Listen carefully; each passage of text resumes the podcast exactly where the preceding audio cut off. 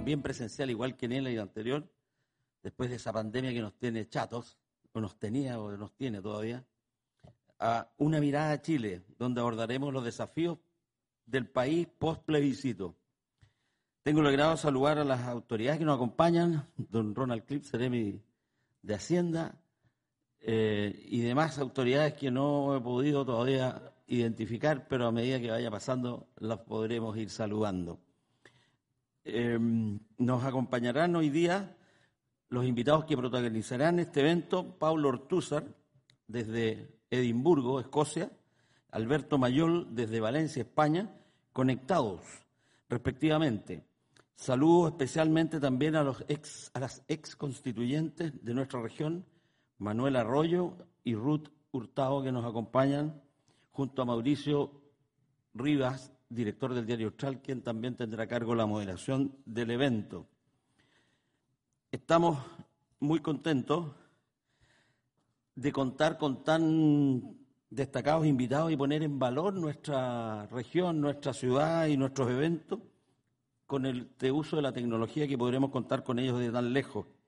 Este nuevo formato nos permite encontrarnos en estos tiempos y lugares de manera híbrida y desarrollar diálogos sin límites físicos. Por ello, agradecemos a nuestros socios colaboradores, quienes hacen posible estos eventos. Ellos son, si me los ponen aquí al final, ya los pusieron, Universidad de la Frontera, Arauco, Cámara Chilena de la Construcción, Universidad Autónoma de Chile, CMPC, CCU, Aguas Araucanía, Universidad Mayor, Dreams, el Austral y el Mercurio. Estamos transmitiendo en vivo a través de corparaucanía.cl y temucouniversidad.cl. Finalmente, agradezco a todos ustedes por su asistencia e interés, a la audiencia online que nos están viendo de distintas partes del globo, para que vamos a quedar con chicas. Los invitamos también a, mantener su conexión y participar a través de las redes sociales de Corparaucanía con el hashtag Gato Corparaucanía. Ahora los invito a revisar el video de nuestro Enela 2022 con la Araucanía Todos. Corre video.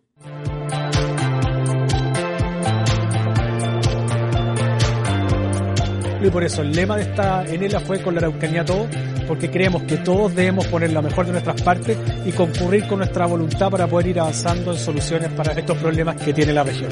Así que creo que fue una, un encuentro que logra lo que siempre busca en ELA, que es por un lado generar debate, eh, poner los temas que son importantes y en este caso quizás con una mirada un poco más política, pero que también es muy importante para el desarrollo de nuestra región. Es bueno escuchar, juntarse, conversar y, analizar eh, la situación actual. Yo creo que es súper necesario eh, poderse relacionar eh, personalmente en este tipo de cosas, en este tipo de encuentros. Pero siempre es bueno para los gobiernos locales poder poner algunos puntos sobre la mesa en un evento nacional que nace en las regiones. Y creo que es muy importante poder conversar, enfrentar ideas, enfrentar propuestas, miradas de futuro, miradas de país. Y esa es la, esa es la discusión eh, que se provoca en un encuentro como este. Y sabía que iba a ocurrir esto, que se iban a sorprender de, eh, del nivel de desarrollo que puede tener una empresa regional. Y creo que hay que creerse ese cuento, creo que hay que apostar a, que más emprendedores puedan escalar y, hacer industria, porque al final eh, la industria es la que genera un resultado más consistente para las regiones.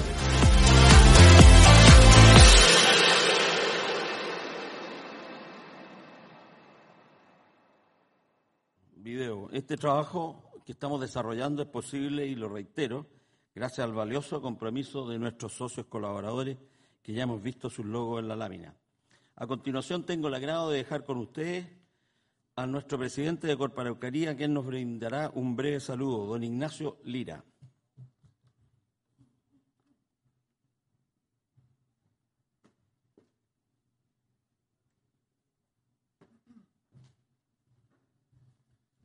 Muchas gracias, Diego, por tus palabras y, partir saludando a todos los presentes, excepto a nuestra autoridad aquí, don Ronald Clips, Seremi de, Hacienda, a todos los presentes que tenemos aquí, los que están tanto presencialmente como virtualmente en nuestra modalidad híbrida, en, la cual han, evolucionado muchos de estos eventos. Así que Es un honor para nosotros tener a todos los presentes y sobre todo también eh, destacar la presencia y agradecerles desde ya a, nuestros grandes expositores, ¿cierto? A Pablo Ortúzar, Alberto Mayor, Mayol, a, Manuel Arroyo y a Ruth Hurtado, así como a Mauricio Rías, director del diario Austral, por ser el moderador de este evento. Hoy día estamos ya a 17 días del plebiscito de salida, estamos ya en la recta final, en algo que parecía lejano, se nos ha venido la fecha encima, y algo que desde un principio el proceso parecía que iba a ser el plebiscito de salida, o sea, lo cual uno podía entender como cierta conclusión de este proceso, que luego entre una etapa ya de implementación, más que plebiscito de salida hoy día yo creo que se está convirtiendo en un nuevo plebiscito de inicio, porque si hay un consenso, claramente es que el proceso constituyente del país no termina en este plebiscito, sino que va a continuar, eh, gane la opción que gane. En el caso de que gane la opción rechazo, eh, sabemos que hay un consenso bastante grande en el país que hay que generar una nueva propuesta de constitución y en eso tendremos que ponernos de acuerdo en cómo va a ser ese proceso.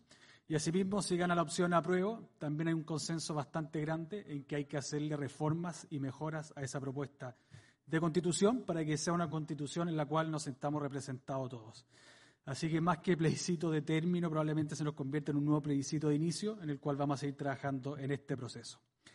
Eh, da esta razón, es por eso que a los expositores de hoy día les quisimos hacer la pregunta cómo ven la, situación para el día 5 de septiembre, cómo seguimos, cómo nos vamos a despertar ese lunes 5 en donde todos nos vamos a despertar para seguir con nuestras actividades, ir a nuestros trabajos y vamos a tener que seguir con el proceso constitucional. ¿Cómo nos ponemos de acuerdo como país para generar este marco de convivencia que es la Constitución, que sea un marco en el cual nos sintamos todos identificados?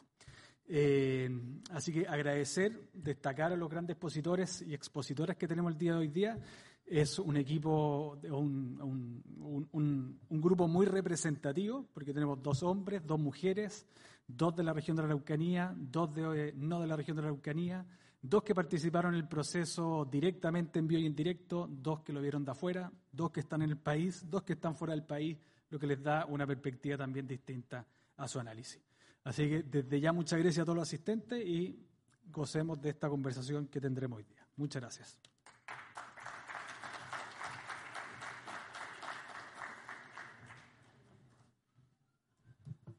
Muchas gracias, presidente. Ahora vamos a dar inicio a nuestro panel Una mirada a Chile. Para ello invito a subir al escenario a nuestras invitadas, doña Manuela Arroyo y doña Ruth Hurtado, y a nuestro amigo y colaborador Mauricio Rivas por favor tengan la gentileza de subir al escenario. Y desde la pantalla damos la bienvenida a don Pablo Ortúzar y Alberto Mayol, que los vamos a conectar de inmediato para saludarlos, y a quienes les reitero a todos ellos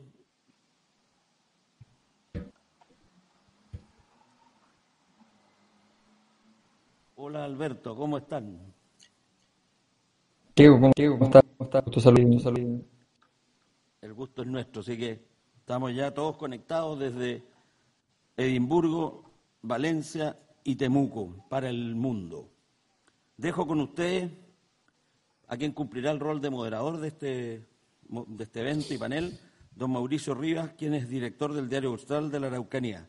Mauricio, adelante, por favor. Gracias, gracias don Diego. Bueno, ya nuestro presidente hizo casi toda la introducción del, evento, la explicó fantásticamente y la resumió súper bien.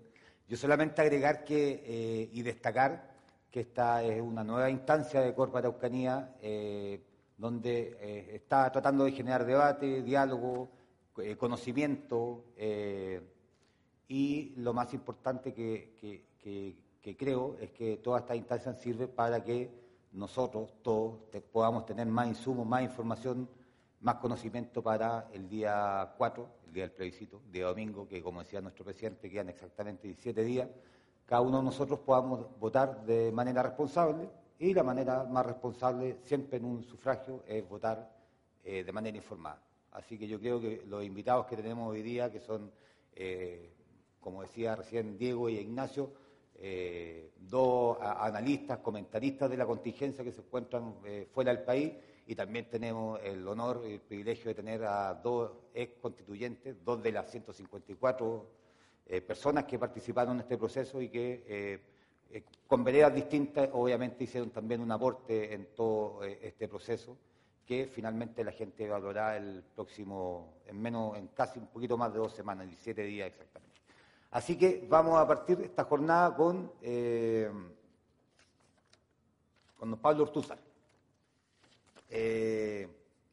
Pablo Ortúzar se encuentra en estos momentos en, en Edimburgo, como explicaba Diego, él es antropólogo social, magíster en análisis sistémico, investigador del Instituto de Estudios de la Sociedad y es Chile y columnista de prestigiosos medios de comunicación del país. Don Pablo, ¿cómo está? Buenos días. Hola, buenos, días. ¿Todo bien por acá? por acá? ¿Qué hora es allá en, Edimburgo? Son, cerca de las cuatro y media de la tarde. De la tarde. ¿De la tarde? Ah, ya. Está en la hora del sí, té ya casi. Sí, sí. Cinco horas más. Cinco horas más. Ah, ya. Perfecto. Oiga, don Pablo, tiene por favor 15 minutos para que nos pueda un poco eh, eh, contar su mirada acerca de cómo se está viviendo desde allá de Escocia este proceso, cómo lo ves tú, eh, cuáles son tus pronósticos, cómo ves, has finalmente analizado el proceso constituyente que se ha desenvuelto acá en nuestro país. Así que los próximos minutos son todos tuyos. Muchas gracias. Muchas gracias. Em, Yo, la verdad es que estaba preparado, para, hablar, qué iba a pasar, después, del, del, plebiscito. Pero, pero, también, obviamente, no, no tengo problema en exponer mi opinión sobre, lo que se va a votar el, el, el domingo, que, con dos domingos.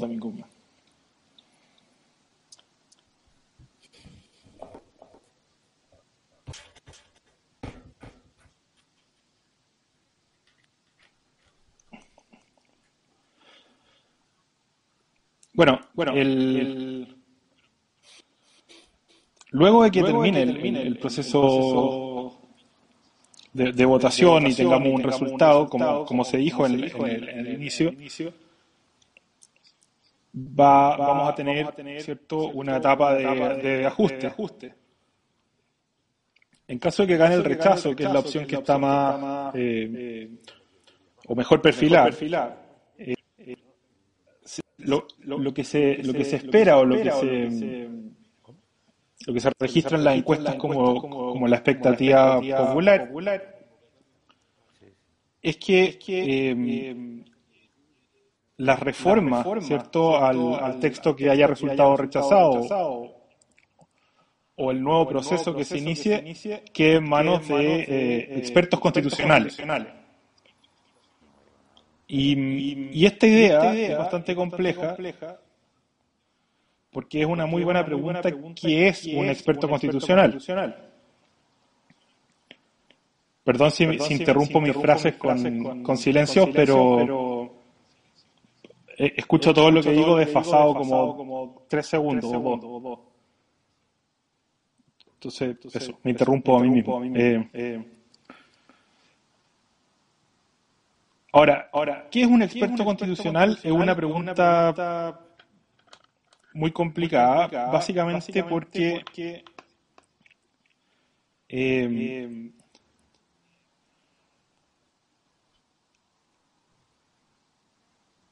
definir, un experto, alguien que tiene una, experticia, en algo, no es tan fácil, como, se piensa.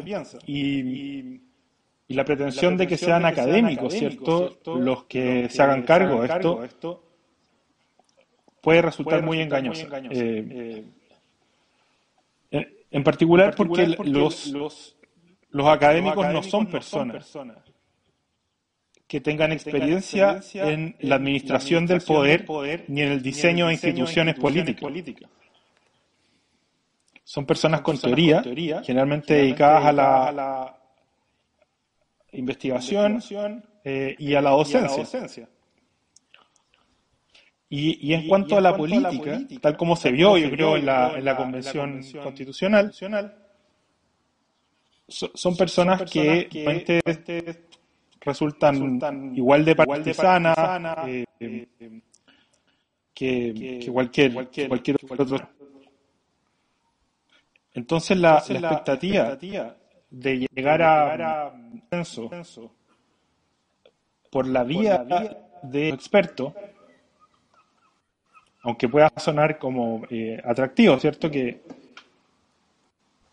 que los expertos se hagan cargo de, un problema político y resolverlo por esa vía. Em, no llevar, digamos, los resultados que se esperan. De hecho, lo, que pueden hacer es simplemente reproducir la, polarización que ya se ha producido en torno al, texto. Entonces, ¿qué, es un experto constitucional en, términos de que, puedan ser útiles, digamos, al, debate? A mí me parece que un experto constitucional son personas que hayan tenido experiencia en el uso, eh, en el diseño, en la implementación de instituciones políticas. Es decir, sean personas que tengan capacidad de reflexión institucional, pero al mismo tiempo experiencia en las instituciones del poder. Por lo tanto, un experto constitucional desde ese punto de vista sería mucho más cercano a un político que a un teórico constitucionalista o a un profesor de derecho constitucional, quienes obviamente pueden ser útiles en esto, eh, pero uno, no todos, y dos, tampoco, digamos, lo, son los más, probablemente los más importantes dentro del diseño de las reglas. Entonces, Em, este debate, que yo creo que es muy importante y que no, no obviamente por, por, el motivo de, las elecciones no, se ha llevado adelante todavía, em, debería ser más atendido, debería, debería, debería prestársele más, más atención. Em, porque, porque además siempre se, el problema que tenemos es que siempre se opone, o, o esa es la expectativa, se opone al político con el experto. Se supone que el experto es apolítico o, que tiene un conocimiento que es neutro y, científico prácticamente. Lo cual en el caso de, las instituciones políticas eh, obviamente no, no existe, digamos. O sea, no hay, no hay un método, la ciencia no va a resolver los problemas de la democracia. Este es un debate principalmente político y lo, que sí eh, es importante es tener gente con experiencia respecto a cómo las ideas eh, eh, normativas, cómo, las normas interactúan ¿cierto? Con, con, la realidad, con la realidad del país, con los desafíos del país, en qué se, en qué se van a convertir esta, esta, este texto o esto, este articulado una vez que entre en contacto con la realidad. Bueno, y ahí obviamente hay, hay, personas que desde la política pueden, pueden ser un gran aporte, eh, que probablemente tengan algún tipo de formación jurídica eh, o, o, al menos entiendan, digamos, el lenguaje de las normas, pero además la hayan experimentado desde el punto de vista, digamos, del, del, eh, político que tiene que vivir en esas instituciones o, administrar esas instituciones. Y por otro lado está, digamos, el, eh, el académico que haya tenido experiencia política, que en general es más escaso. Pero existen. yo pienso, no sé, en Carlos Carmona, por ejemplo. Eh, ese, yo creo que sería, sería más o menos eh, el, modelo ideal de representante para, para un, futuro, digamos, una extensión del proceso constitucional. Y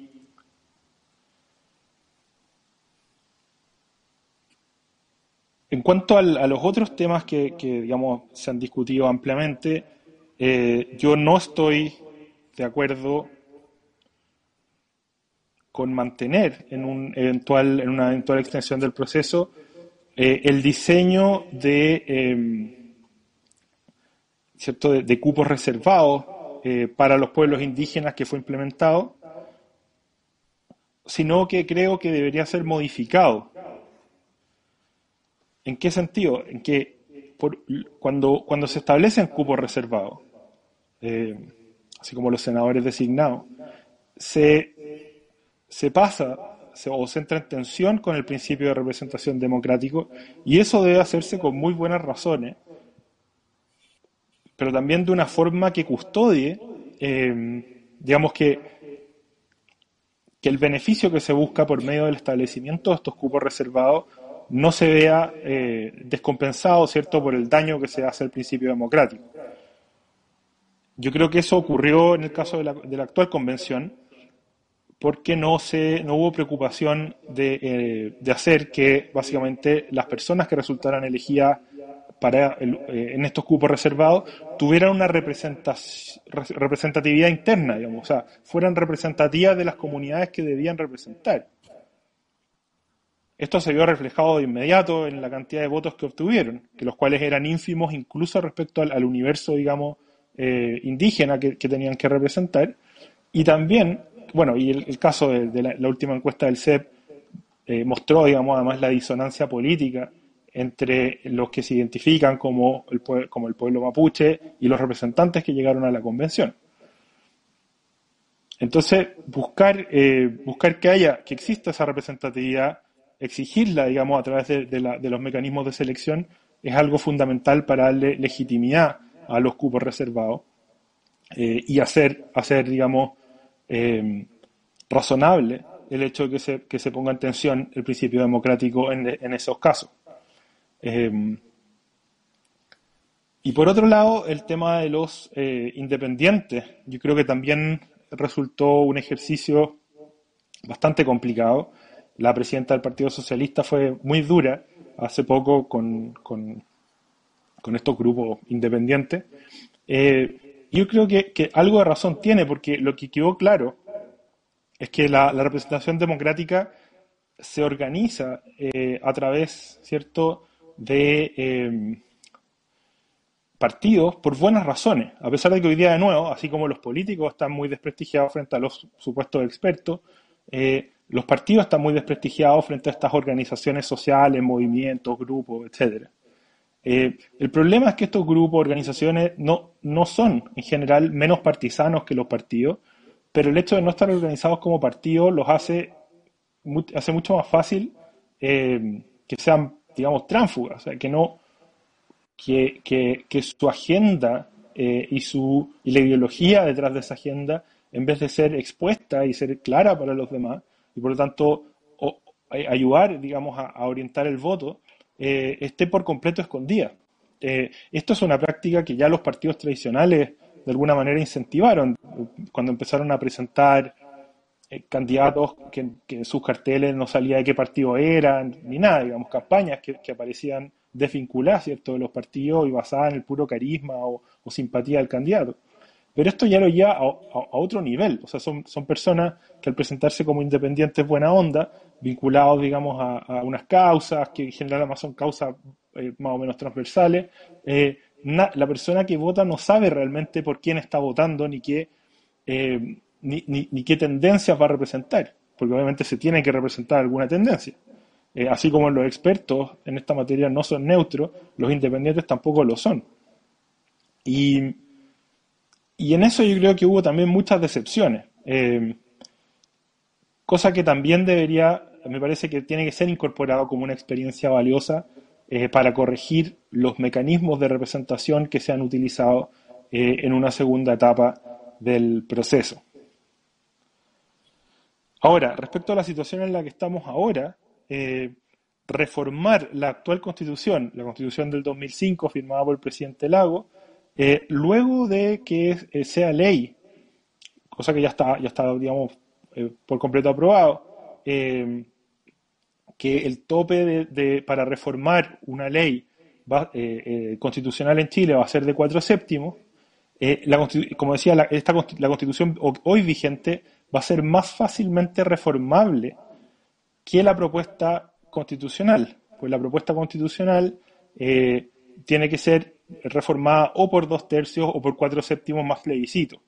Entonces, eh, hoy día la constitución que se abre más fácilmente a un proceso de reforma y de modificación, o eh, etcétera, eh, la, que resulta más flexible para seguir operando y, digamos abrir incluso otro proceso digamos de reforma constitucional es o de, cambio constitucional es, es la constitución actualmente vigente y, y, veo veo difícil después de que el gobierno admitiera, además, al, plantear este paquete de reforma, que la constitución propuesta tiene serias fallas, fallas que son estructurales, digamos, eh, que sea preferible eh, eh, aprobar una constitución que viene fallida, que viene con fallas importantes, a utilizar un camino que permita, digamos, mantener el proceso, pero sobre la base de, una, em, de, una, de, un, régimen constitucional que es más flexible que eh, con el que vamos a quedar atrapados si es que se llega a aprobar eh, la propuesta de la convención.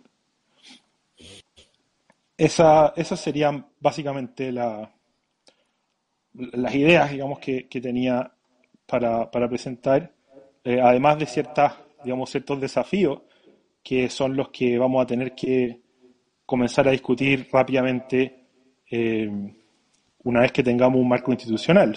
el, el mundo está hoy día en medio de una crisis geopolítica, medioambiental, tenemos serios desafíos de control, eh, integración y seguridad nacional, eh, seguridad que incluye, digamos, la seguridad alimentaria,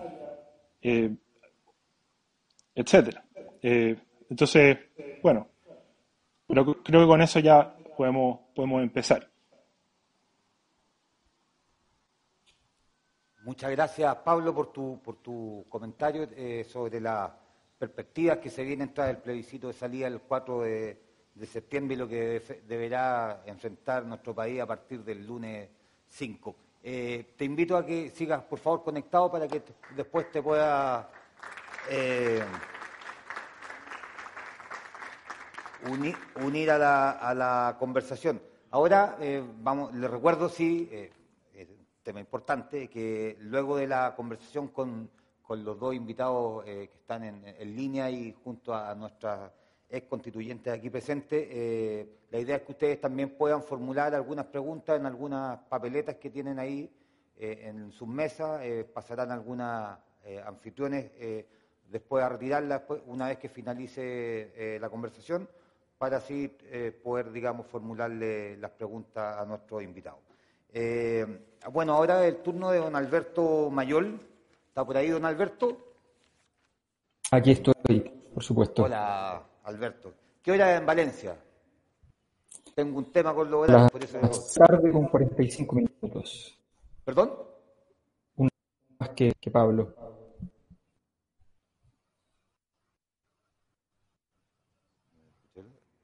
¿Qué hora es en Valencia, Alberto? 5.35.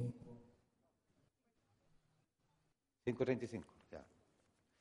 Bueno, les presento a Alberto Mayor, obviamente todos lo conocen, pero les recuerdo que él es investigador social y escritor con formación universitaria en sociología, ciencia política y estética. Tiene el mérito de haber sido el intelectual que vaticinó la crisis del modelo chileno.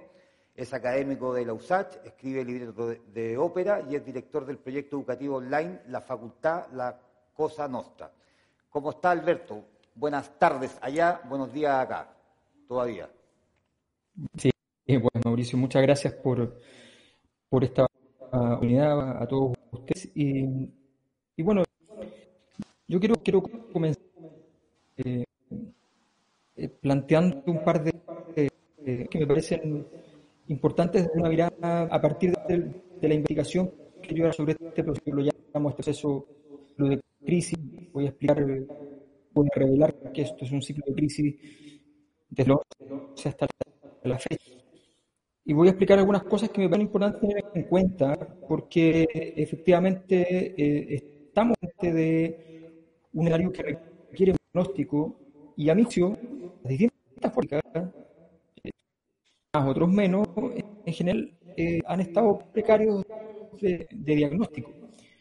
Una de las cosas complejas del, posicionamiento político es cuando uno que viene desde el mundo eh, estado a perder la, la intelectual, digamos, a, a, a, con los conceptos y los que uno siempre eh, ha considerado relevante. Y eso es un Y creo que vale entonces utilizarse y tratar de establecer el diagnóstico. Y de hecho, lamento, y parte lo lamento, que, un momento tan importante en Chile, un momento donde está una oportunidad extraordinaria de producir normas eh, en un proceso eh, electoral, una, una de mayoría de edad, una especie de los 18 años, la adultez, un gran momento de autonomía normal, para decirlo filosóficamente, nos tengo frente a,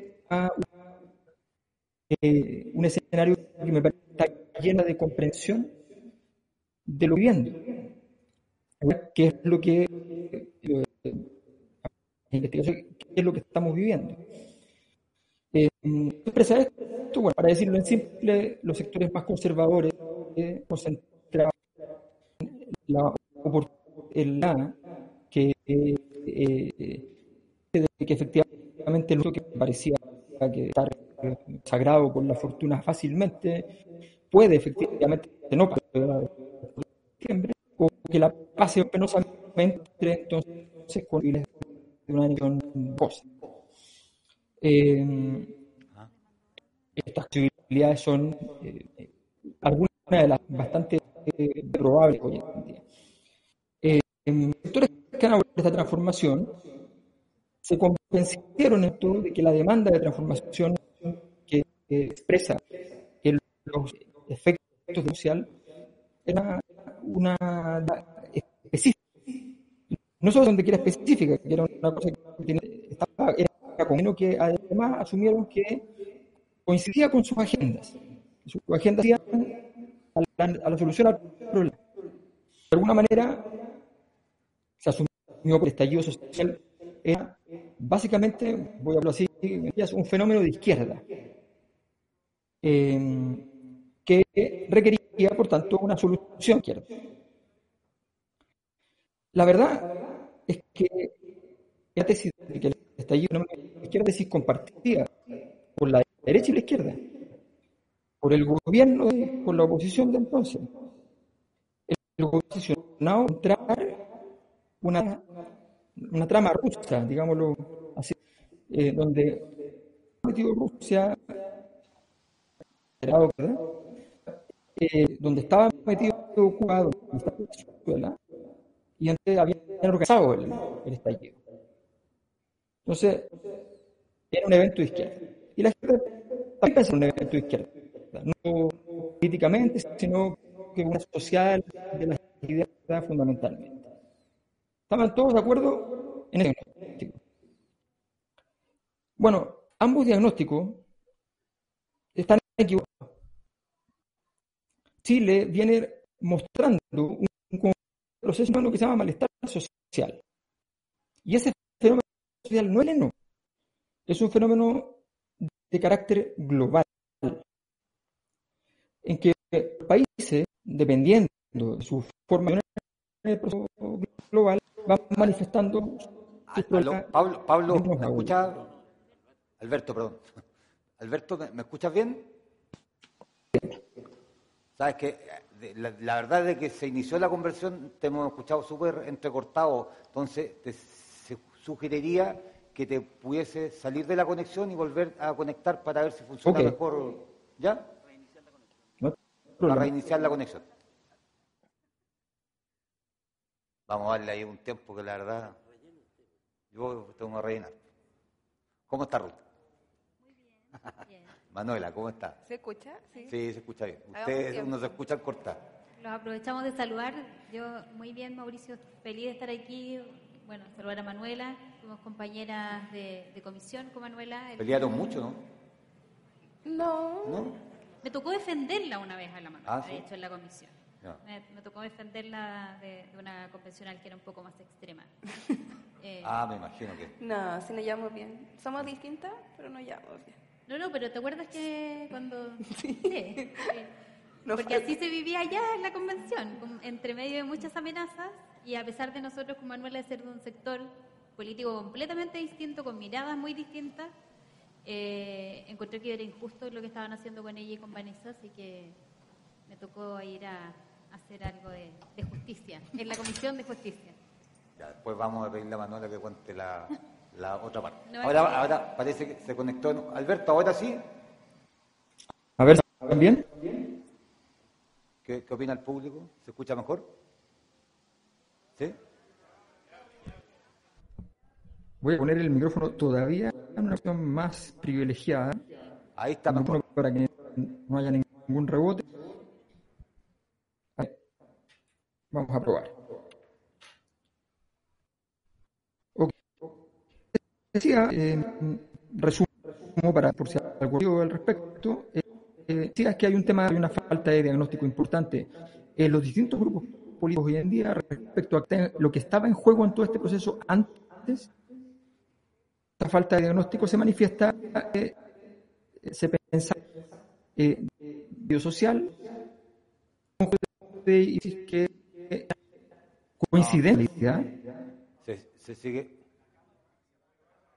Ya, me, aquí los expertos dicen que sería mejor que apagaran la cámara. El, a ver si te. Ok. Porque te seguimos escuchando con harta interrupción. A ver, a Bueno, ver. si- en principio debiera tener problemas con la, la calidad de la conexión. No. No hay problema. No sé si se escucha este, en este caso, si está entrecortado todavía.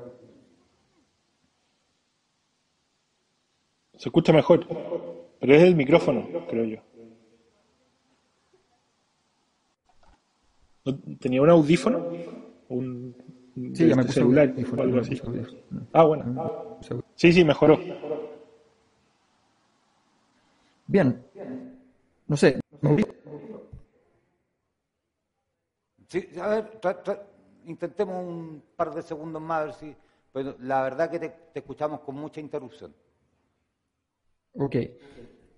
Bueno, lo, lo que les decía trataba de, de- de la tesis de, de una necesidad de un diagnóstico más preciso. Eh, que Chile está- tiene reflejado eh, un co- conjunto de estar social de carácter global, eh, que sea muchísimos países, luego lo con el- algunos gráficos. Eh, estallido es un síntoma de ideología social de un que debe ser resuelto.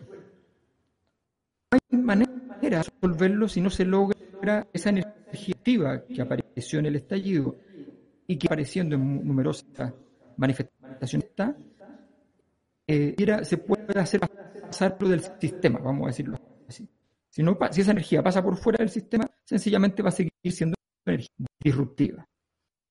Eh, esto es un problema sociológico y para eso vamos a verlo a partir de un par de imágenes que, eh, que traje, que preparé para que pudiéramos establecer esta, eh, este punto pues, y se pueda hacer uso. Si vamos a poner las imágenes.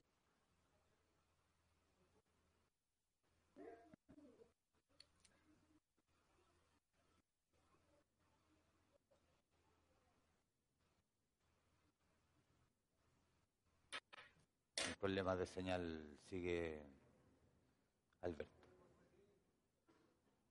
Ya. Se debe estar reconectando de nuevo. Ya, bueno. Está. ah, Ahí está. ¿eh? Ok. Perfecto. Miren, ese gráfico, ¿qué es lo que muestra? gráfico que está constituido de la suma. Esto hay que explicarle con cierto detalle, es súper simple, pero hay que explicarlo. A La aprobación de las políticas en momentos determinados. ¿Ok? por, por un espacio largo, digamos, de, de años antes del estallido al estallido. ¿Por qué es importante la suma de las aprobaciones eh, políticas, de las aprobaciones de las coaliciones políticas? Porque uno piensa que la política va a resolver problemas, las va a resolver del siguiente modo. La coalición política tiene una respuesta política u otra acción política tiene una respuesta mejor que la anterior. Si ambas coaliciones políticas, o si las tres coaliciones políticas tienen una respuesta adecuada, entonces sistema dejando energía de los problemas fuera del sistema. Entonces esa energía se torna disruptiva porque no tiene respuesta política. Es un problema que no tiene respuesta política o son demandas que no tienen respuestas políticas. Este gráfico está construido recíproco de la suma básico. 100 menos la suma de las aprobaciones, porque lo que es el nivel de disrupción, evolucionado el de disrupción posible en Chile.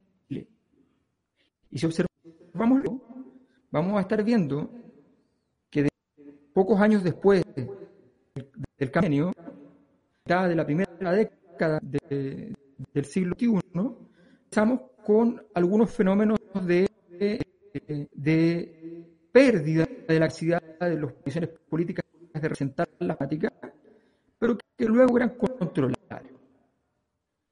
Cuando se acerca el primer gobierno de Sebastián estas, esto sube y llegamos a niveles que antes eran desconocidos, eh, más que lo anterior, ¿Y esto qué significa? Que en un momento, por ejemplo, que la suma de las coaliciones políticas da un ciento de aprobación.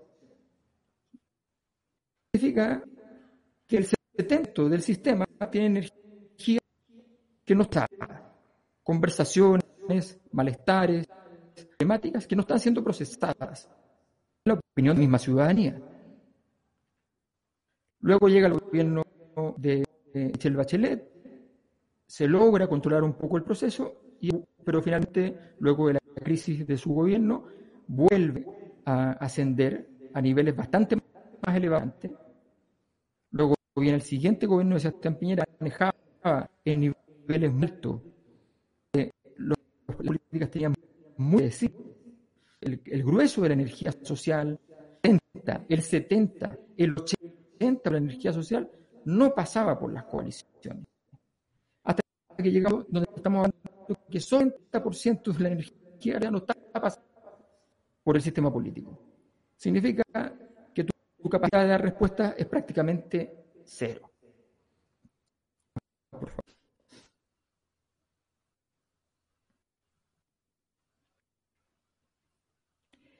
Vamos a ver bien. A nivel internacional, esto va a estar ocurriendo en 2011 y en 2019. Dos fechas. 2011, grandes movimientos sociales estudiantes, pero no. Entre 2011 y 2012 tenemos primero el contra Isen, luego el estudiantil, luego el movimiento propiamente, luego movimientos sociales en Tocopilla, Antofagasta, tenemos movimiento y luego y posteriormente ya solo por hablar de los movimientos que lograron que están larvados con movimientos eh, importantes. El 2011 se consideró por muchos analistas en el mundo un año de estas globales. Hizo con la primavera árabe, que era solo el 30% de todos los países habían, habían protestado, estallado fuertemente. El 2000 pasó lo mismo un listado de eh, los países principales. Hay grandes eventos de protesta, eh, protestas de gran tamaño que se producen en el 2019 emblemáticamente eh, y que en realidad bueno, siempre dura más o menos tres años. Los ciclos de protesta más importantes del, del último 60 años son el 68, el 89, el 2011 y el 2019. Entonces, estamos en eso que Chile está altamente uno de los países más activos, tanto el 2015 como el 2016, los dos años productivos desde el 99, que es fundamentalmente por la Unión Soviética. Estamos hablando de una cosa bastante importante. Si ven un siguiente, por favor. Sigamos, por favor, siguiente gráfico. En el 2 más o menos son países que, que protestas y estallido. El 2010 son más o menos países entre protestas y estallido. Aquí la, la curva, eh, cantidad de países, eh, que por hay que tener un poco de ojo porque la cantidad ha aumentado. si vemos el siguiente gráfico lo vamos a ver eh, ponderado por la cantidad de países que habían efectivamente uno de esos, eso sí. Y vemos, ahí se homologa el 89 con el 2011, pero claramente 19 eh, es un salto muy grande en muy en ocho años. ¿Qué les con esto? Es un fenómeno mundial. Cuando hablamos de estamos hablando de un tercio de los países manos del mundo. Eh, es un fenómeno de gran tamaño, en el cual Chile es un país, muy entre comillas, privilegiado porque ha tenido más intensamente, ha habido más este proceso. Esta energía de malestar social necesitaba un procesamiento, un proceso político. Y ese procesamiento político se, se va a producir a partir del proceso.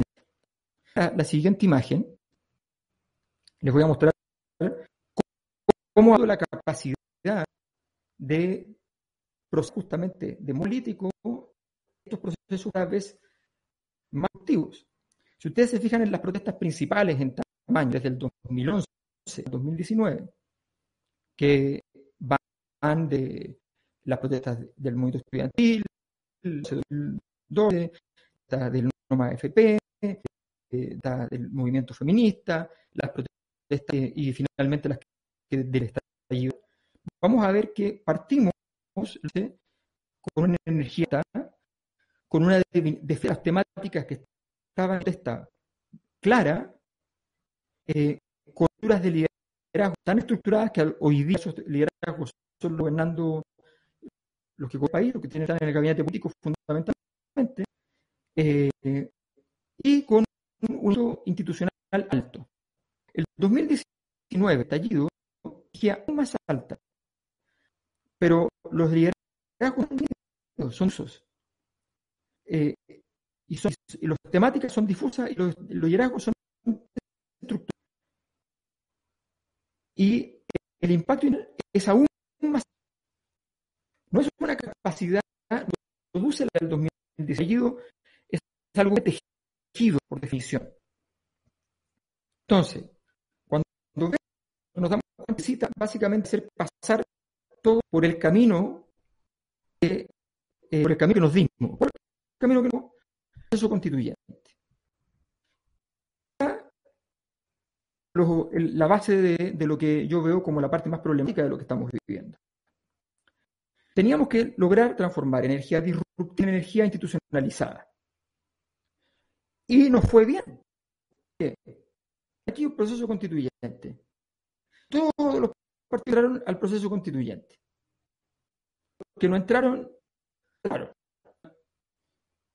entonces, lo importante que hay energía dentro del sistema con una ciudad a devolver el al sistema político para poder controlar esta energía disruptiva, lo primero que tenías que lograr, lo básico, era evitar la excepción y evitar la...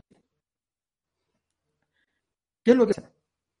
Por distintas razones, por habilidades muchas unas de otras, pero finalmente toda responsabilidad es importante, este proceso queda en cuestión. Este proceso queda como, como conclusión, hoy, efectivamente, como dijo el presidente Ignacio Lira de efectivamente este proceso va a seguir un poco con lo que plantear en su a seguir, y eso es la señal de que el proceso constituyente que ha logrado meter dentro del sistema las soluciones fundamentales a la problemática en términos de poder de, oye, aquí está el lugar vamos a hacer cargo, o el conjunto de lugares donde nos vamos a hacer cargo. Eso tiene una decepción para la ciudadanía.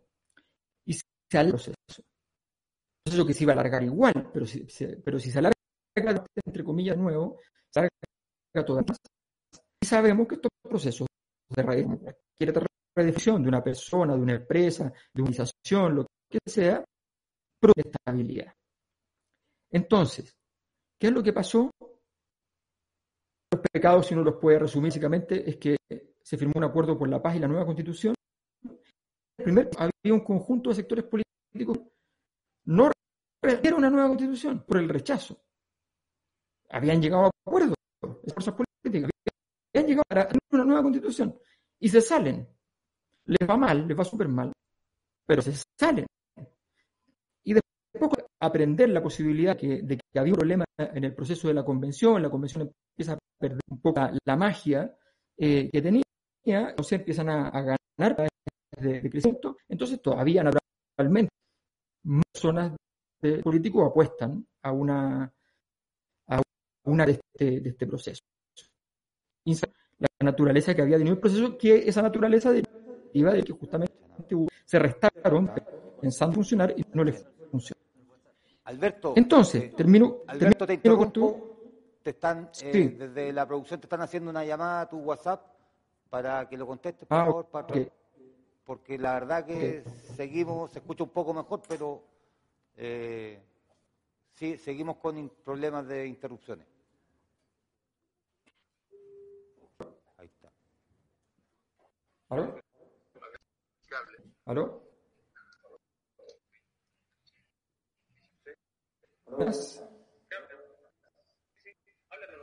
Ok. Bien, entonces, ¿no? Sí, ahí sí. Ok.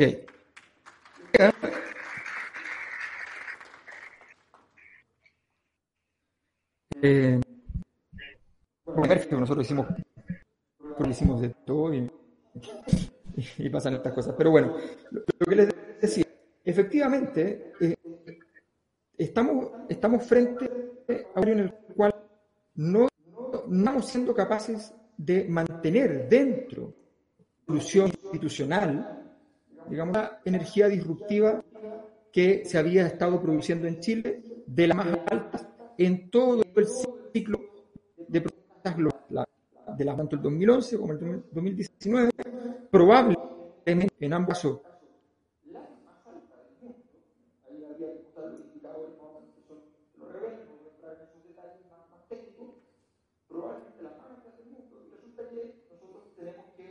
estamos logrando meter dentro de la caja institucional a través de esta idea de constitución, que era una apuesta para poder lograr hacerlo, que funcionó en un momento determinado y que se empieza a decaer por distintas responsabilidades, eh, por falta, por, falta de criterio, por el juego chico de la disputa política, por una serie de, de, de, de factores que van, van desarmando un poco esta, estructura de legitimidad delicado, tan importante. La productividad es una de las cosas más difíciles de producir. Cuando tú la tienes no te das cuenta que la tienes, cuando la pierdes te empiezas a dar cuenta y cuando quieres reconquistarla, que parece muy sencillo, es muy, delicado. Entonces, en el fondo, mi, argumento es, no estamos comprendiendo la naturaleza del fenómeno digital, ninguna de las fuerzas políticas ha sido capaz, si acaso lo han intentado, de establecer un camino que permita efectivamente transformar esta energía destructiva de un malestar social de una ciudadanía que sentía que estábamos viviendo en medio de una solo los Juan lograron el fundamento del sistema político, cuando lograron hacer sentir que el sistema político está en condiciones de resolver esta problemática, la ciudadanía se siente decepcionada, en medio de esa decisión podrá votar más o menos como le parezca, según, según más menos su rabia, no según más menos su esperanza probablemente. Y nos encontramos con un desafío muy complejo porque el día 5 de septiembre nos vamos a tener situación milagrosa con un 65% para alguna de las opciones, eh, nos vamos a levantar con fundamentalmente un escenario de alta incertidumbre, de alta disipación de la energía que habíamos logrado controlar, lo poco que habíamos logrado controlar probablemente se, se, vaya disipando todavía más y vamos a tener que partir, entre comillas, de nuevo, no de cero, pero de nuevo. Hay mucha gente que dice, sí, pero en todo este proceso aprendimos mucho. Sí, yo creo que sí, pero les quiero decir una cosa, que, que las, las sociedades en esto son un poco más complicadas, porque es cierto que es valioso aprender, y muchas veces es valioso aprender incluso echando a perder. Pero ojo con eso, porque hay momentos en la historia, hay momentos, hay momentos que son puntos de inflexión. Y esos puntos de inflexión, como, las como las biografías de las personas, hay momentos de, de altísimo estrés, de altísima dificultad, eh, donde si tú eh, te frustras, fracasas en, en, ese salto, en ese paso, eh, eventualmente tu capacidad de poder volver a recorrer ese camino se hace mucho más difícil. Entonces, yo creo que todavía hay tiempo, todavía hay tiempo, hay muy poquito tiempo, pero todavía hay tiempo para que nos pongamos serios, entendamos lo que hay detrás, entendamos la gravedad del fenómeno, la, problemática patológica de la sociedad chilena que hay detrás de esta manifestación de malestar que redundó en el cambio constitucional, que volvamos al origen de todo el proceso, entendamos todo lo que fue pasando, que primero creímos en algunas cosas y se protestó creyendo en algunas cosas y después se protestó ya no creyendo en nada, que entendamos ese, ese, ese abismo nihilista y en, ese, en esa comprensión probablemente nos sea más fácil encontrar respuestas comunes, conjuntas, que sirvan de orientación para, para el futuro. Muchas gracias y disculpen por los problemas de conexión.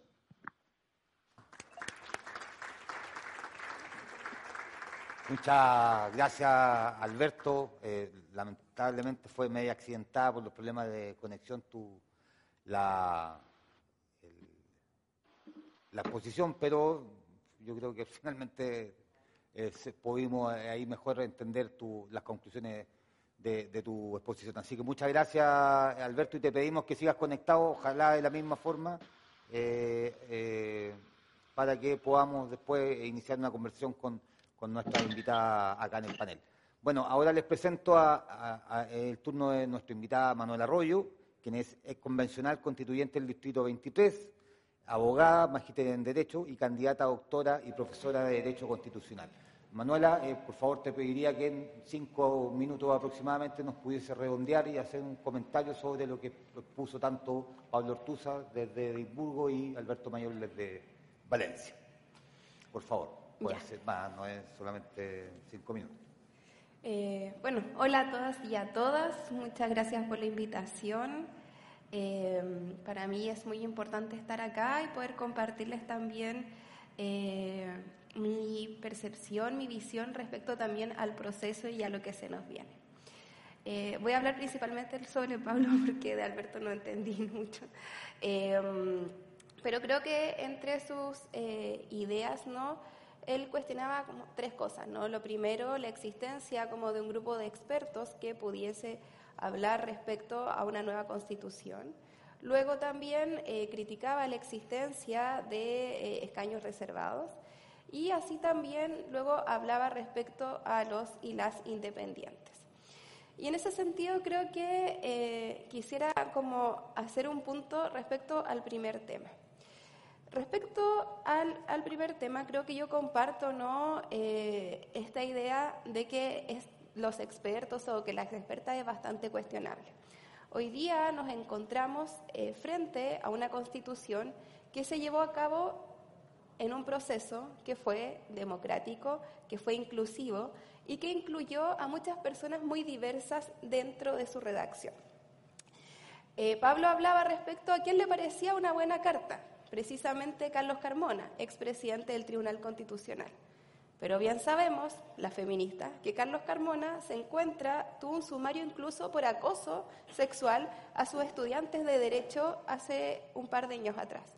Y precisamente este tipo de cosas es la que creemos nosotras que no se tiene que repetir en el sistema político, en la redacción de una constitución y que hoy día tenemos que pensar en un país libre de violencia, libre de discriminación, libre de acoso sexual y precisamente no esta nueva constitución plantea, por ejemplo, la existencia de una democracia paritaria.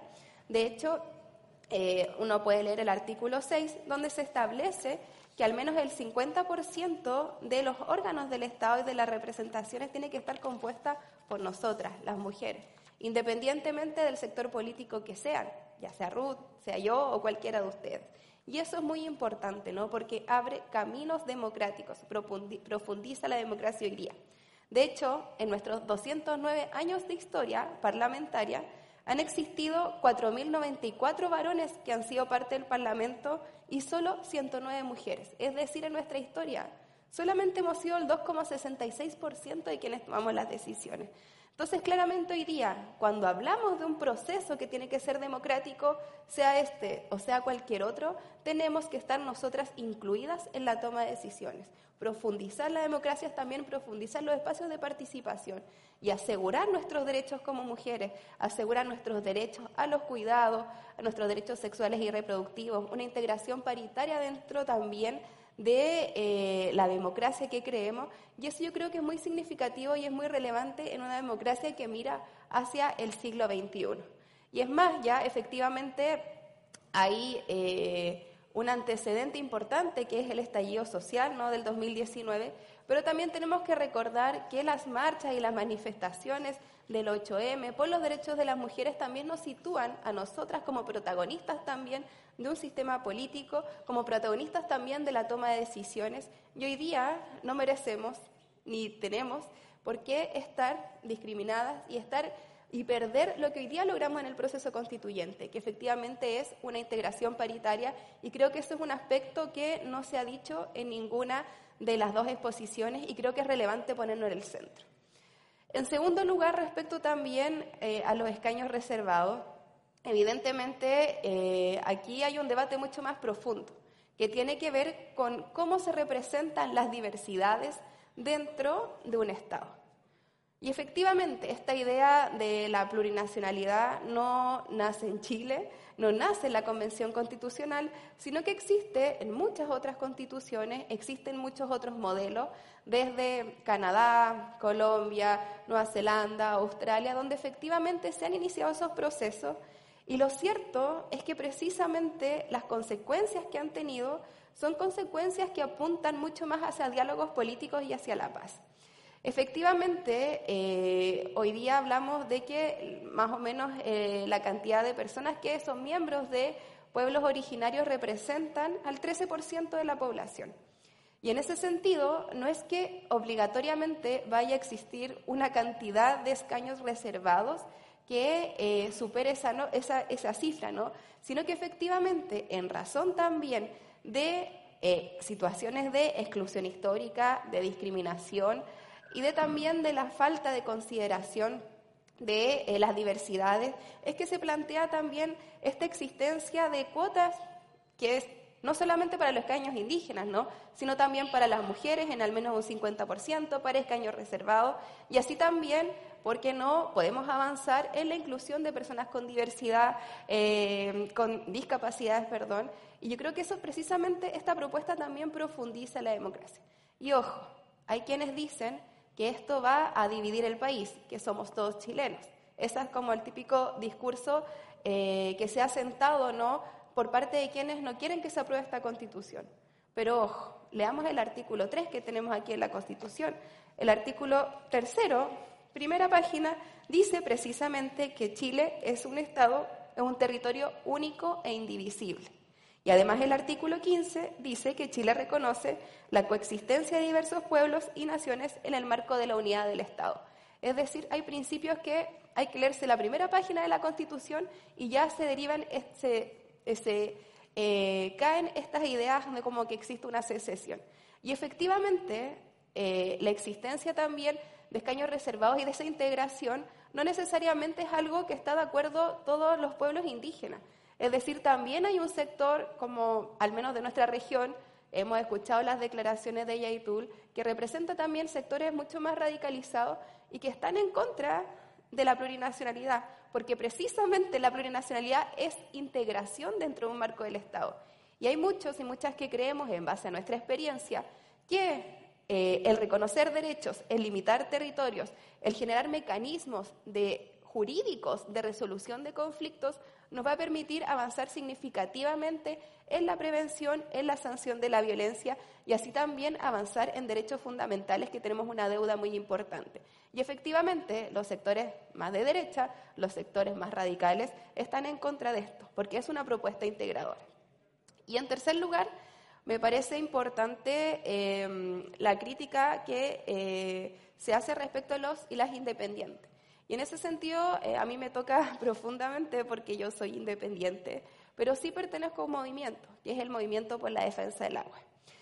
Y ese movimiento por la defensa del agua, nosotros nacemos hace 12 años atrás en Petorca, en un territorio donde la gente se muere porque no tiene agua para tomar, donde uno sube los cerros y está lleno de piscinas de miles de miles de litros de agua para regar los monocultivos, para regar las paltas, y la gente en las comunidades al lado no tiene agua para tomar. También aquí lo podemos ver, qué es lo que pasa con la concentración de agua en manos de unos pocos en la propiedad, que hoy día los ríos tienen dueños. Ya Chile, la constitución actual, es la única que establece en su constitución la privatización del agua, en el artículo 19, número 24, inciso final. Y eso ha generado hoy día que la DGA desde el 81 en adelante entregó de forma gratuita, sin ningún expuesto, derechos de aguas a particulares. Y hoy día el 2% de, la, de los chilenos y las chilenas son dueños del 90% del agua. Y eso necesariamente tiene que transformarse, tiene que existir una concepción desde los derechos humanos. Nosotros y nosotras desde el movimiento hemos trabajado 12 años para eso y llegamos a la convención con esa propuesta. ¿ya?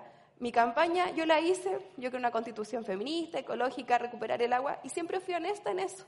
Eso no implica que nosotros no tengamos un programa político por no tener un partido. ¿no? Hoy día lo único que concuerdo en ese sentido ¿no? es que existe una crisis ambiental y desde los movimientos independientes planteamos esas normas. Hoy día todo el aspecto ecológico fue levantado desde los movimientos sociales e independientes en esta constitución. Todas las normas anticorrupción, que incluso tienen un capítulo, fueron precisamente levantados por movimientos independientes, por gente independiente. Entonces yo creo que hoy día no eh, concuerdo que hay una crisis respecto a la participación de los partidos políticos, pero también tenemos que pensar en otras formas de organizarnos, en otras formas de relacionarnos y en otras formas de vincularnos. Y en ese sentido, esta nueva constitución habla de inclusión, habla de derechos fundamentales y nos propone también formas de participación directa eh, hacia la ciudadanía que eh, superan esta lógica de votar una vez cuatro años. Y yo creo que también es tiempo de que abrir nuestras mentes, estamos en el siglo XXI, donde también la sociedad civil, la gente organizada puede proponer ideas, puede ser parte de la política, las mujeres tenemos que estar ahí. Y en ese sentido creo que hoy día esta propuesta profundiza la democracia y por lo tanto mira a una constitución ecológica, feminista, de derechos sociales, habla de un Estado unitario, habla de inclusión y por lo tanto eh, creo que tenemos que pensar en nuevas formas de democracia y, no, Precisamente no queremos gente como Carlos Carbona escribiendo la Constitución. No podemos permitir que personas sancionadas por acoso sexual sean quienes hablen de los derechos humanos. Eso precisamente es lo que apunta la Constitución. Esa es mi opinión sobre eh, la exposición. Gracias. Muchas gracias, Manuela. Ahora, ahora es el turno de, Ruth Hurtado, quien es, es, convencional constituyente del Distrito 23, también, 22, perdón. Eh, estudiante de Derecho, bachiller en Trabajo Social, se desempeña como asesora parlamentaria, eh, vocera de Mujeres por la Araucanía y es socia fundadora de la Corporación Más Mujeres Líderes en la Araucanía. Ruth, tus minutos de... Gracias, Mauricio. Bueno, saludarlos a todos nuevamente. Feliz de estar aquí con ustedes. Eh, hemos estado recorriendo el país informando de la propuesta constitucional porque es importante que el día 4 de septiembre ustedes voten informados. Eh, por eso solo quiero hacer un alcance a lo que decía Manuela. Ella dice que hay muchos países en el mundo donde consideran la plurinación. Quiero decirles que solo hay dos estados, que son eh, Venezuela y Ecuador, quienes han consagrado constitucionalmente la eh, plurinacionalidad. Los otros países se declaran pluriculturales, multiculturales, interculturales, pero no plurinacionales. Eso es súper importante que ustedes también lo tengan claro. Bueno, pero no nos invitaron a hablar de la plurinacionalidad, sino que a eh, comentar un poco lo que nos exponían tanto Pablo como Alberto, y creo que ellos si bien con miradas muy distintas, hacen un mismo análisis, eh, en el que se desencadena todo, ¿cierto?, a partir del estallido social, pero sabiendo, digamos, que esto no fue la gota que rebalsó el vaso, que no fueron los 30 pesos, porque si fuera por aquello ya estaríamos quizás en un segundo estallido social, porque ha habido un aumento de la inflación gigante y todo lo hemos podido ver. Eh, ayer vimos en las noticias que la canasta eh, básica ya volvió a subir de, precio y la verdad que ha sido eh, una inestabilidad económica, si bien a nivel mundial, pero en Chile tampoco se ha sabido dar respuesta a aquello. Pero ¿qué hace la convención o qué hacemos cuando nos damos cuenta de que tenemos un problema? Primero es tratar de identificar las causas, si son identificables, ver si las podemos eliminar o si tenemos que buscar algunos mecanismos para paliarlas, para mejorarlas eh, o para corregirlas, porque no todas las causas se pueden eliminar. Eh, y varias de las em, eh, frases o, o ideas que empezaron a circular en la población, no de manera espontánea, sino que porque hubo una yo digo, eh, como uno de la Araucanía, hubo una siembra de cierto sector en cuanto a una ideología muy marcada, señalando cierto que la causa del problema era la constitución del 80, porque eso es lo que nos dicen, a pesar de que nuestra constitución tiene una firma y fue reformada en varias oportunidades, pero hoy día tiene la firma del presidente Lagos. Eh, y es así que, se nos, que fue, eh, de alguna manera, interviniendo o, eh, a la sociedad en todos sus espectros, tanto en los colegios, en las iglesias, eh, en el mundo político, y se fue generando o se fue eh, almacenando esta olla presión que un sector buscó, y eso no lo podemos discutir, porque una cosa fue el estallido delictual, y otra cosa fueron las grandes manifestaciones que hubieron en pro cierto de los cambios. Y eso hay que separarlo porque no podemos decir que todos fueron vándalos, pero sí hubieron muchos manifestantes que estaban, ¿cierto?, en contra de varias cosas y queríamos buscar que el país o que los políticos se hicieran cargo. Y en eso comparto lo que decía Alberto, que hay, una crisis institucional política en donde la clase política no se hizo cargo de los problemas sociales. Y aquí eso lo relaciono mucho con la convención, porque las demandas sociales eran principalmente salud, educación, vivienda, pensiones, eh, pero lo que salió de la convención fue mucho más que eso. Eh, un país plurinacional, un país, aunque tengamos cierto en el artículo 3 que dice que somos un Estado unitario, cuando uno avanza y analiza la propuesta en su, eh, en su conjunto, se da cuenta que finalmente esto de las plurinaciones y solamente con eh, analizar el concepto de nación, nos damos cuenta que más bien son eh, autonomías tal como las eh, declara cierto la propuesta de la Convención en, la forma de Estado, donde dice que hay comunas autónomas, regiones autónomas y territorios o autonomías territoriales indígenas autónomas, con autogobierno, autodeterminación, con justicia propia.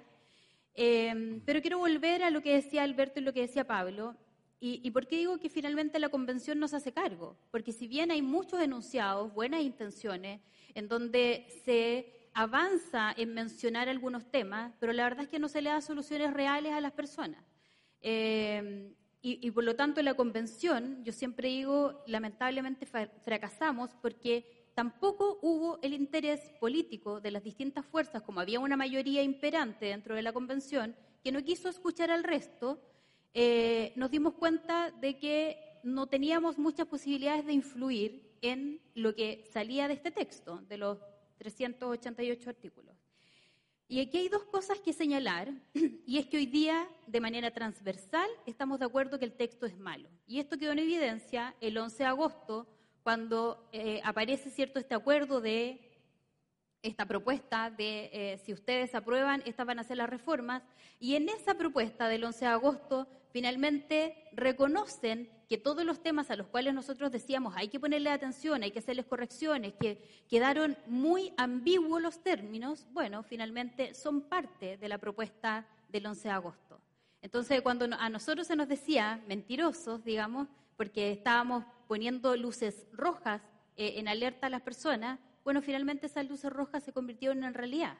Y eso es lo que propone este acuerdo de aprobar para mejorar. Entonces, eso hoy día es importante saber que hay una opinión generalizada, que el texto es malo, que trae incertidumbre, que trae mucha incerteza.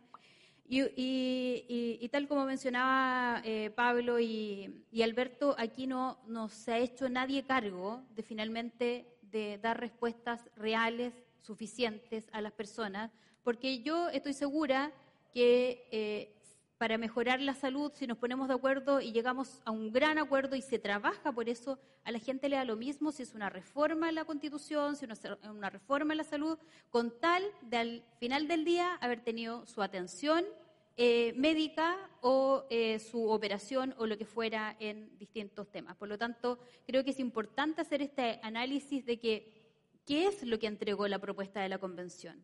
Una propuesta maximalista, eh, donde el, espacio que le vamos a dejar al legislador para que pueda hacer una bajada real, aterrizar la propuesta constitucional, la verdad es que va a ser muy difícil porque es tan al detalle que va a ser muy difícil a través de una ley adecuatoria poder eh, ponerle eh, patines a la propuesta de la convención. Eh, por lo tanto, creo que también es importante señalar aquello. la, propuesta de la Convención o una de las cosas que hacen, más que la propuesta en general, lo que hacen las, las, las constituciones, ¿cierto? Lo que hacen es poder cuidar al ciudadano de este monstruo grande que es el Estado. Pero la propuesta de la Convención es estatista, es todo Estado. El Estado decide por ti, eh, sistema único de salud, sistema único de educación, sistema único de pensiones. Por lo tanto, la verdad es que lo que propone la, propuesta de la convención, la gente marchaba por menos políticos, no por más grasa política. Nuestro país pierde aproximadamente 5 mil millones eh, de dólares en, eh, en pérdida, ¿cierto?, por ineficiencia del Estado.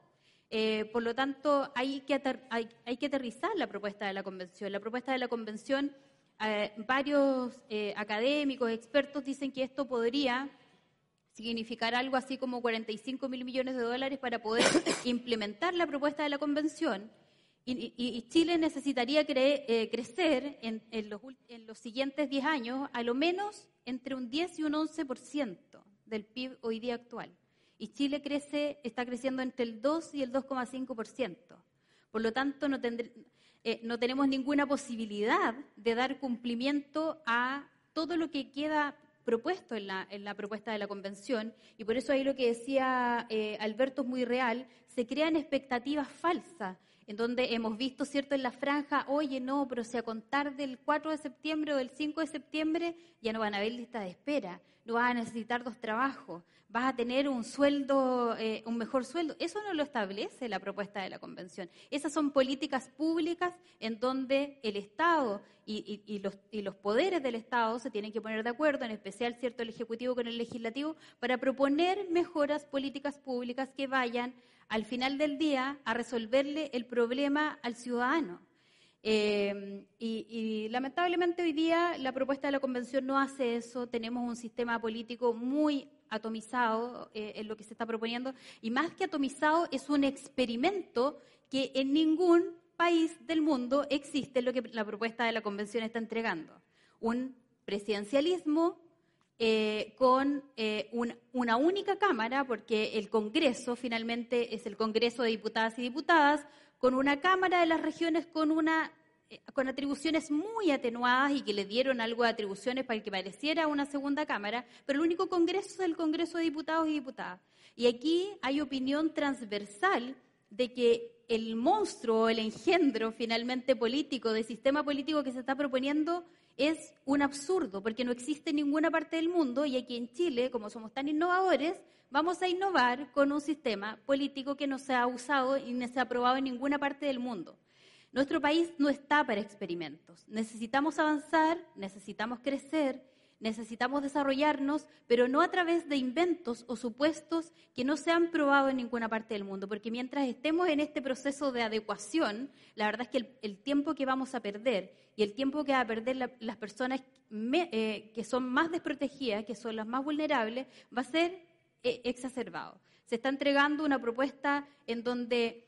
Eh, el presidente ni siquiera va a necesitar eh, llegar a grandes acuerdos en el Congreso porque por la sola mayoría de los asistentes pueden llevar a cabo distintas propuestas legislativas. De hecho, hoy día algo que ha dado bastante estabilidad ¿cierto? a, distintos gobiernos es eh, que la iniciativa exclusiva del presidente de la República en todo lo que tiene que ver con gasto fiscal. ¿Por qué es importante esto? Porque quien gobierna es como cuando usted es administrador en una empresa. No puede ser que venga otro a decirle en qué gastar, cuánto gastar, cómo gastar, qué comprar, qué no comprar. Es el administrador el que tiene que decidir en qué va a invertir, en qué va a gastar, de dónde va a sacar, trasladar para el otro lado. Bueno, aquí lo que hace la propuesta de la convención es proponer estas leyes cierto eh, de incumbencia en donde el el legislador, ya no a través de un, proyecto de acuerdo, sino que a través de iniciar el proceso legal, va a presionar al Ejecutivo en temas que importen eh, gasto fiscal. Y la verdad es que eso lo único que va a hacer en periodo de campaña, sobre todo, va a ser un proceso de chantaje político, de, eh, y, va a crear más inestabilidad en nuestro país. Por lo tanto, yo creo que hoy día no estamos para innovaciones que no hayan sido probadas en otro lado, no podemos venir a inventar la rueda ni pasar por encima de más de 200 años que nosotros tenemos como nación, como tradición republicana, eh, y pasar la historia por encima. Hay cosas que mejorar, por cierto, hay muchas cosas que mejorar. Hay cosas en las que nos tenemos que poner de acuerdo, avanzar y mejorarlas pero la verdad es que una propuesta escrita desde, eh, desde un espíritu refundacional, donde se culpa de alguna manera o, se tiene como causa el estallido social, donde tanta gente sufrió violencia, perdió sus bienes, eh, la verdad es que para mí eh, esta no era, de hecho, me venía a la, memoria un video que circula, que seguramente ustedes lo han visto, cuando el presidente Boris todavía era diputado, estaba con Giorgio Jackson, que además todavía era diputado también, y señala, o sea, y le dice a Giorgio, yo he recorrido Chile y, la, y hay demandas sociales, sí, pero nadie pide una propuesta constitucional, nadie quiere un cambio de constitución.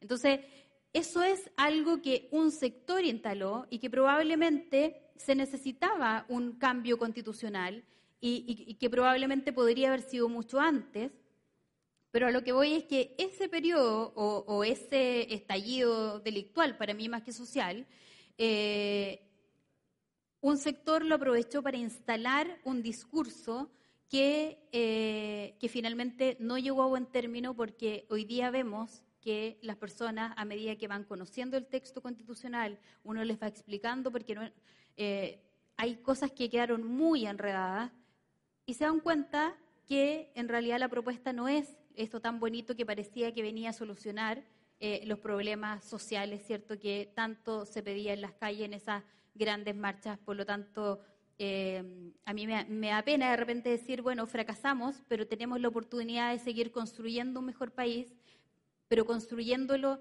desde los acuerdos, no desde un espíritu refundacional que lo único que hace es pasar a llevar todo lo que ya estaba construido. Muchas gracias, Ruth. La verdad que se nos ha hecho corto el tiempo, ya eh, nos van quedando pocos minutos, así que vamos a dar espacio para las preguntas. Eh, Pablo, ¿estás por ahí? Aquí estoy. Les, voy a pedir a todos, por favor, que sean muy breves, porque hay muchas preguntas. obviamente no las vamos a alcanzar a hacer todas, pero vamos a tratar de. Eh, el profesor Jorge Pinto, Pablo, te pregunta: ¿por qué se cuestionan los escaños reservados para los pueblos originarios? ¿Acaso no existen reservados por regiones? No sé, parece que, está, estuvo difícil eh, por, la forma en que estoy hablando, quizás no se entendió lo que dije pero lo que dije fue que los escaños reservados ponen en tensión la representatividad democrática. Eh, y lo que, lo que eh, y esta tensión puede ser aceptada si es que, si que se, se, buscan o se perciben, digamos, beneficios superiores. Por eso dije que yo soy, estoy a favor de mantener los escaños reservados, pero asegurándonos de que las personas que los ocupen sean representativas de las comunidades que se, que se supone que están enmarcadas, digamos, en esta, en esta representación. Porque los representantes que llegaron a la convención ganaron con cantidades ínfimas de votos en relación al universo indígena que tenían que representar. Sea, Pablo, eh, Alberto, eh, Jimena Salas te pregunta eh, si el estallido social es un síntoma, ¿por qué la propuesta de constitución no está satisfaciendo las demandas por las que se originó? Em, mira, quiero, decir también muy breve, y trato, trataré de remitirme no a mis opiniones personales, trataré, trataré lo que pueda de remitirme a hechos o, a elementos que tengan algún grado de fundamentación posible más allá de uno mismo. Porque creo que es un momento muy delicado y son esos momentos en que uno tiene que cuidar las cosas eh, con, con, harto cariño. Yo quiero decir a la constituyente, eh, a Ruth, que eh, la unidad popular fue un experimento. La dictadura de Pinochet fue un experimento. El plan laboral fue un experimento. Las FP fueron un experimento. La transición chilena fue un experimento. Ninguna transición en la historia de la humanidad había puesto al dictador de funcionario, de alto funcionario de su propio gobierno después de que termina la dictadura. Y efectivamente, eh, esta constitución es un experimento. Somos un país, para bien o para mal, sumamente vanguardista. Parecemos fomes, pero somos entretenidos. Parecemos tímidos, pero vamos para adelante. Y eso puede tener mil defectos y puede tener mil virtudes. Algunos les gustan unos defectos y a otros les gustan otros. Lo que no podemos decir es que esto no tiene antecedente, porque lo tiene y está reconocido los mismos creadores. Si ustedes entran a la página de José Piñera y revisan las actas sobre la fundación de la AFP, él le dice a Pinochet en su cara, le dice, el plan laboral fue un experimento, no existía en ninguna parte del mundo, y esto es un experimento, no existe en ninguna parte del mundo. Lo estamos creando nosotros. Se lo dice. Entonces, creo que es importante tener claros los hechos. Ahora, sí, efectivamente, el, yo creo que, por eso digo, el diagnóstico, no se comprendió la naturaleza del, del fenómeno. El día lunes siguiente, el siguiente al estallido, las fuerzas políticas de Chile, yo estuve en muchos paneles de radio, en televisión y, y siempre decían lo mismo, ya entendimos el mensaje. ¿Qué entendieron? ¿Qué fue lo que entendieron? Porque lo que había que entender allí, o sea, cuando mi, cuando mi hijo está disruptivo, eh, ese mensaje es que está disruptivo o es que quiere lo que dice que quiere. El mensaje es que está siendo incapaz de controlar su, sus emociones, su personalidad, ese es el mensaje. Es el hecho.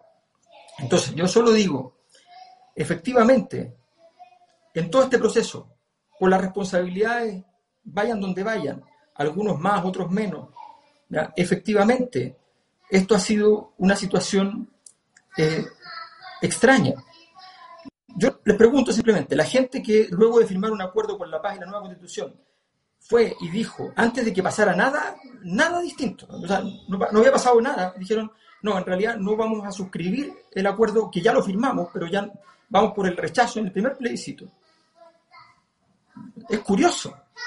Y después, personas que participan en la, en la constitución, en la redacción de la constitución, no se retiran de, de, la, de la, constituyente a sabiendas de que aparentemente de que, el, de que el texto no los incluía, no los incorporaba, no les gustaba, no les parecía, no hacen ningún gesto de decir, oye, esto no puede ser, yo me voy de aquí, ¿ya? es inválido este proceso, se quedan hasta el final y después salen a decir, personas que estuvieron en la formación de la Constitución, dicen, yo rechazo. Yo creo que aquí necesitamos ponernos el estándar de dar muchas, muchas explicaciones respecto a lo que hacemos. Es un estándar que vale para todos. Y creo que, que ese es lo primero para poder empezar, estamos, estamos en un momento difícil donde vamos a la consulta del psicólogo, el psicólogo te, dice, elabore su problema, trate de entenderse a usted mismo. Es un momento existencial. Y tenemos que hacerlo porque si no, de verdad vamos a estar dando vuelta en círculo Ya llevamos 10 años desde que el 2011 quedó claro que, que venía un proceso disruptivo, quedó claro, no se quiso ver, ya llevamos 10 años, 11 va a ser preciso, podemos, quieren tener de verdad, de nuevo, igual que para el, para el, para el centenario, 20, 25 años, 30 años de la misma inquietud, porque para allá vamos. Eso. No se te escucha. Póngale audio. Ahí sí. Una cosa, Ahí sí. No. Es que aparte de la pregunta que me hicieron, Pero le toca. Eh, también, o sea, la, la respuesta de, de, de Manuel Arroyo fue, se, resp- se- se refirió a, en tres puntos, digamos, a lo que yo había dicho. En el primero no respondió lo que dije, sino que se dedicó a, a hablar sobre la biografía de Carlos Carmona, que, que efectivamente tiene proceso, un- una acusación de acoso y un proceso en, eh, en la Universidad de Chile, pero a lo que yo me refería con él eh, no era a su biografía personal, lo que estoy, eh, sino a su trayectoria laboral. Estamos hablando de un experto eh, en derecho administrativo que fue jefe de la edición jurídica de la moneda entre 1995 y el 2009 eh, y después presidente del Tribunal Constitucional. Entonces, yo creo que usted sabe eso. Pero, pero claro, ahora entiendo por qué la Constitución quedó como quedó. Si así eran las discusiones, no me extraña. Respecto al, al segundo punto, yo No creo me- que me- sea la dinámica en todo caso. Es que hay más preguntas y él se está como, no sé, como se lo tomó no, estoy respondiendo lo que usted dijo. Ya, sigamos, por favor. Bueno, voy a seguir entonces. Eh, que me toca a mí. Gracias. No, no, pero es que estoy respondiendo lo que usted me dijo. No sé si esto era un diálogo o Es no. que no es un diálogo, nos toca a turnos cada uno de responder preguntas. Cierra, por favor, para... Porque nos quedan muchas preguntas, nos quedan muchas No, pero, pero es que si, si usted respondió las tres cosas que dije, pretendía que no le respondiera entonces. Es que es eh, por turnos, no es un diálogo entre nosotros dos. Yo puedo hacer un- una No, pequeña yo, yo sé, respecto- pero a mí me hicieron una pregunta y me interesaba responder las tres cosas que usted dijo. Re- respondía, re- respondía a la... Muchas gracias, Pablo. María Soledad Choca le pregunta a Manuel Arroyo, ¿cómo puede asegurar la democracia en Chile si el sistema político en el, téctico, en el texto constitucional quedó mal diseñado? A ver, yo creo que aquí es importante eh, hablar con la verdad. Y lo primero es que no podemos reproducir en un espacio eh, serio cosas que no son reales. Aquí se afirmó de que el sistema de salud es únicamente estatal. Eso no es verdad. Leamos lo que dice la norma, donde habla, por ejemplo, de que el sistema de salud está integrado por prestadores públicos y privados. Ya. Y se Así- podrá estar integrado en el inciso séptimo, Manuela. Se podrá y quedará al arbitrio de la, del Congreso. No se integró. Ya, O sea, es está, importante dice que ustedes privados y públicos. En ningún lugar dice... Sí, pero es un sistema único Luego, administrado por el oh, Estado. Pero es que me van a dejar hablar acá, ¿no? Está como un poco... No, porque usted está mintiendo. A Manuela, por Apunta con el dedo, pero está haciendo exactamente lo que acusa. Artículo 44, número 7, sería súper importante ¿sabe que, lo que lean. De verdad, igual necesito un clima más de Que, respeto. que termine, por favor. Ya, eh, artículo 44. Corres- ar- Inciso 7. El sistema de salud podrá estar integrado por prestadores públicos y privados. La ley determinará los requisitos y procedimientos para que los prestadores privados puedan integrarse al sistema. Se remite a la ley. Hoy día no establece en ningún lugar que el sistema va a ser exclusivamente estatal. Respecto también a la seguridad social, que es lo que dice la norma, que la ley va a establecer un sistema de seguridad social público. Hace una revisión a la ley. Y en educación también, en ningún lugar dice que va a ser exclusivamente público. Eso no es real. Entonces es importante desmetificar. Ahora, si queremos construir en base a mentiras, está todo bien, pero eso no es real. En segundo lugar, tampoco es un sistema unicameral. En ningún lugar dice eso. Habíamos personas que sí creemos que por la lentitud de la tramitación de la ley era mejor un sistema uni- unicameral. Pero eso se perdió y quedó un sistema bicameral asimétrico, en el cual existe un Congreso de Diputados y Diputados y existe una Cámara de las Regiones que es mucho más representativa de los territorios regionales. Lo que dice la norma precisamente es que van a existir representantes de toda la región. Estoy hablando, es que va a existir. Uh, es que esta gente es un poco difícil hablar acá en este ambiente. Esta gente, ¿a qué se refiere con esta gente? Con la señora que está para ahí. ¿La puede dejar terminar de hablar, por favor?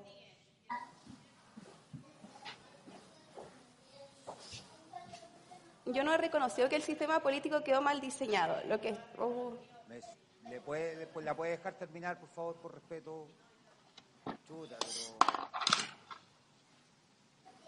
Que deje de mentir. Ya. Aquí uno puede pensar que está bien o está mal. Yo no creo que esté mal diseñado. Creo que hoy día pensar en un sistema político donde existan iniciativas populares de normas, donde las personas puedan participar proponiendo nuevas normas, proponiendo la derogación de la ley, donde existe una Cámara Territorial de las regiones que pueda proponer leyes, no es malo. Decir es bueno o es malo es una carga valórica y yo no encuentro que sea malo.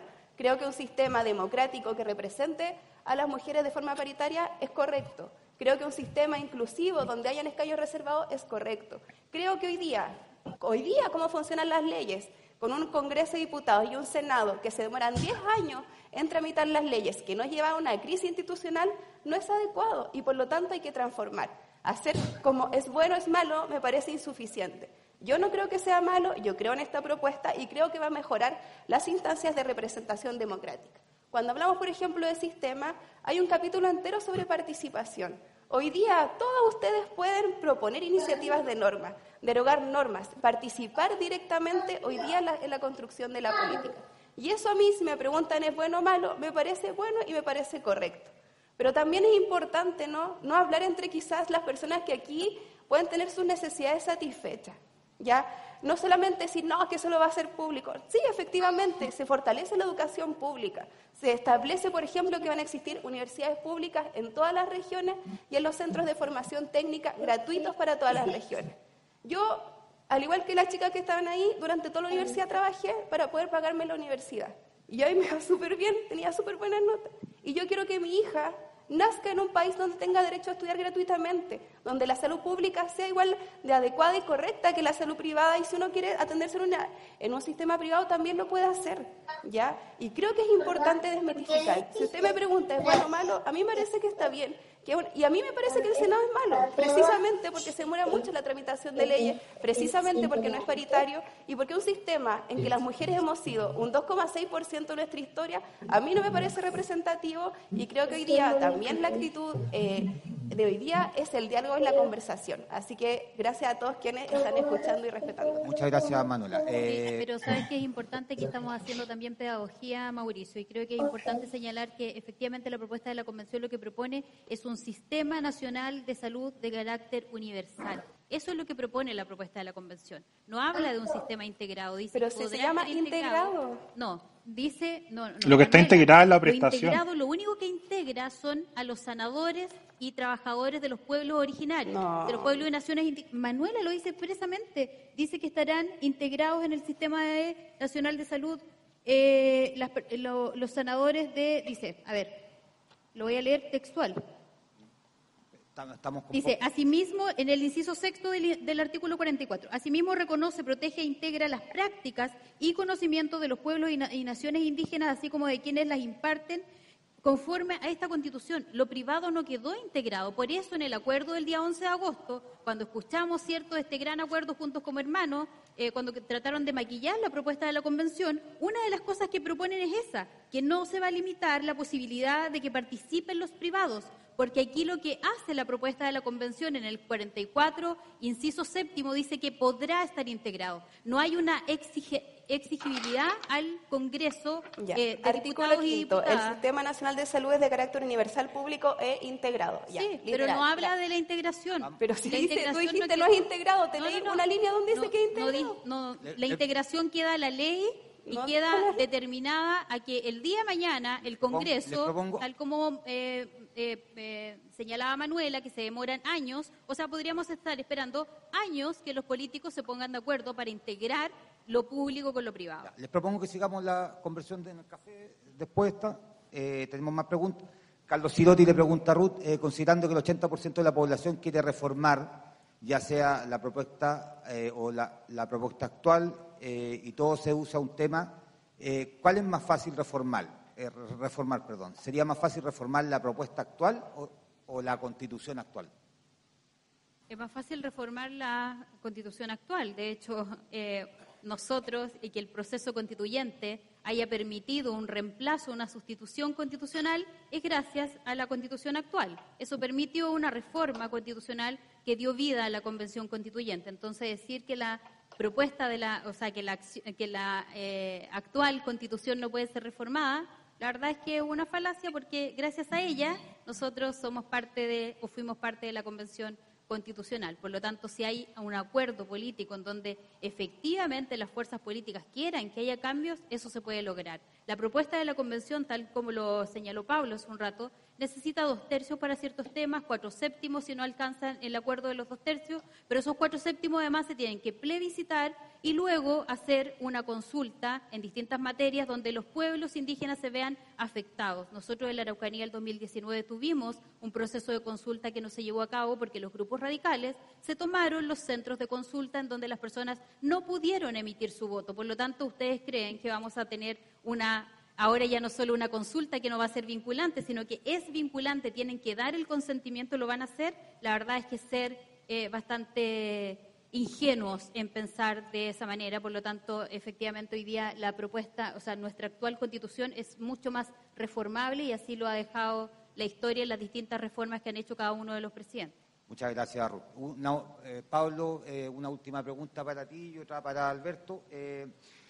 Jane pregunta, Pablo, de tu experiencia como antropólogo social, ¿cuál es la expectativa futuro eh, para el país después del 5 de septiembre, independiente de la opción que gane? Bueno, obviamente los problemas van a seguir, yo, yo en eso estoy muy de acuerdo con lo que ha señalado Alberto Mayor. Y es, eh, la, gran pregunta es si logramos generar instituciones que tengan la legitimidad para eh, procesar muchas de las inquietudes que están surgiendo, pero que las procesen de una forma que lleve hacia, una integración institucional y no hacia, y no hacia un desmembramiento, digamos.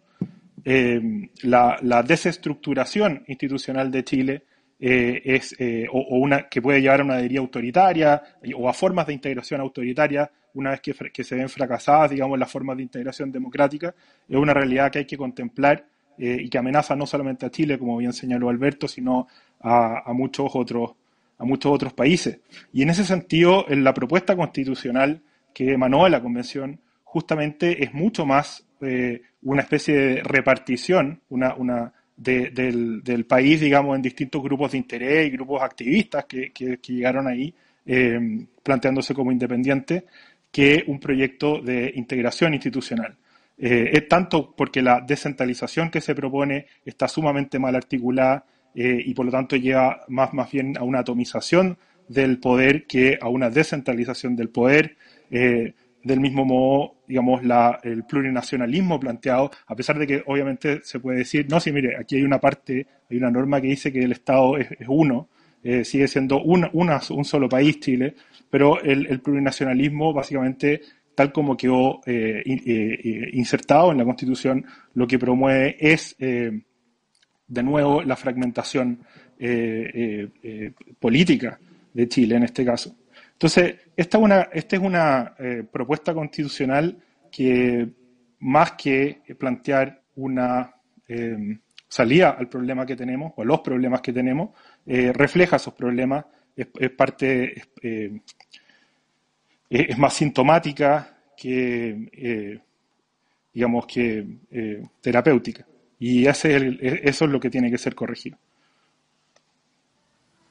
Muchas gracias, Pablo. Eh, Tatiana Herrera, la última pregunta, le pregunta a Alberto, con respecto a la ciudadanía en un sistema político que no responde a la ciudadanía, ¿qué papel juega la presencia de una, una sociedad que elige representantes que no responden las demandas sociales?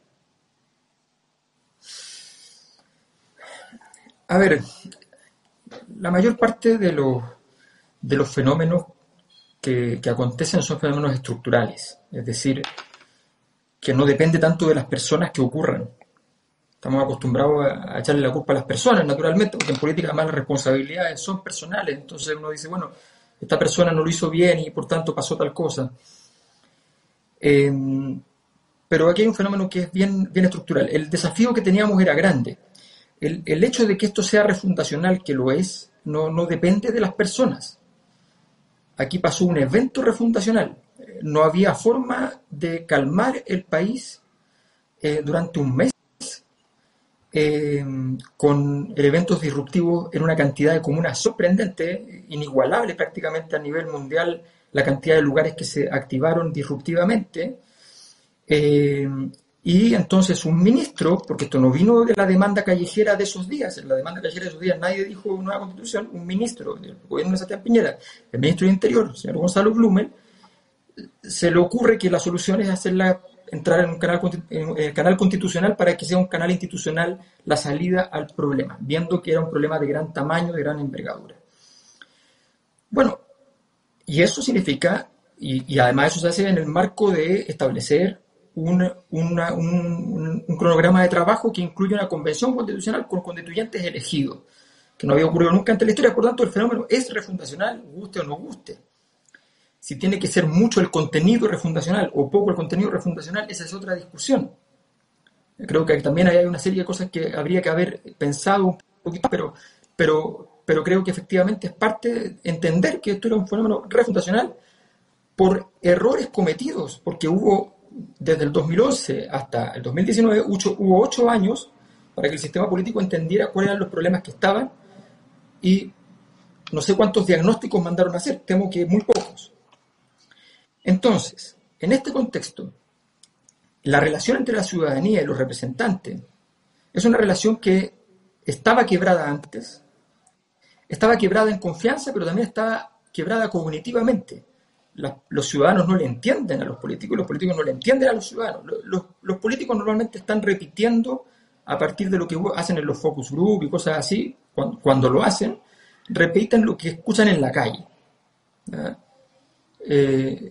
Y siempre pongo el ejemplo del senador Osandón, lo siento, pero, pero, es muy buen ejemplo porque siempre repite lo que están diciendo en la calle. Dice, la gente dice educación gratuita y él dice educación gratuita. ¿Y qué significa educación gratuita? Cualquier otra cosa que no, no importa. Entonces, es repetir, repetir y repetir lo que la gente dice.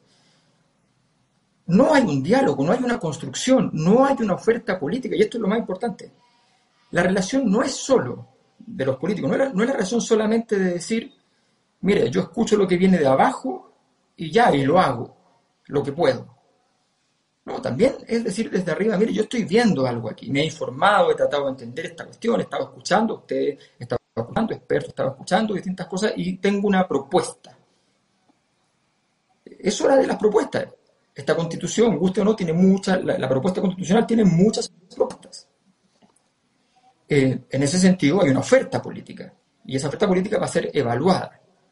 Entonces, yo lo que digo es, la relación con la ciudadanía es una relación donde fundamentalmente el sistema político va a tener que demostrar no que tiene la capacidad de empatizar y sentir exactamente lo mismo, porque de hecho no sirvió sentir lo mismo, no sirvió que la gente llegara con dolor o con rabia a escribir la constitución. lo que tiene que ocurrir es un acto más sofisticado, más complejo, que es la capacidad de mirar el panorama, de que las fuerzas políticas dejen de ver cómo en este momento refundacional, ojo, en los momentos refundacionales, esto es una mala noticia, se reparte el poder de nuevo. Algo de lo que había antes queda más o menos, pero en general se reparte el poder de nuevo. Entonces están todos muy, muy nerviosos por esa repartija de poder. Y eso hace que la discusión sea más álgida y más difícil. Bueno, si son capaces de postergar un poquito eso y, de entender que se está jugando con algo más que la repartición del poder, creo que efectivamente, y por eso todo el, drama por el sistema político, por lado y lado, ¿eh? por lado y lado. Entonces creo que hay que ser capaces de comprender que está en juego algo valioso, algo importante, que, está en juego lo que viene para 30, 40 años más, que es una constitución, que no es una ley, que no es para jugar a las discusiones, no es para, llevar las negritas eh, a, la, a la convención, es para hacer las cosas bien en serio. Eso yo creo que es lo fundamental. Si se logra una conexión la ciudadanía al final del camino. Ojalá, porque eso va a ser fundamental para que este proceso, el que venga, tenga legitimidad. Y obviamente la legitimidad que tenía el se ha ido perdiendo eh, de manera relevante, no saben cuánto, vamos a verlo en, pocas semanas, pero creo que ese es el, fundamento, el fundamento último, es lograr reconstruir la legitimidad de los procesos políticos y de las instituciones políticas. Y ese, ese desafío es el,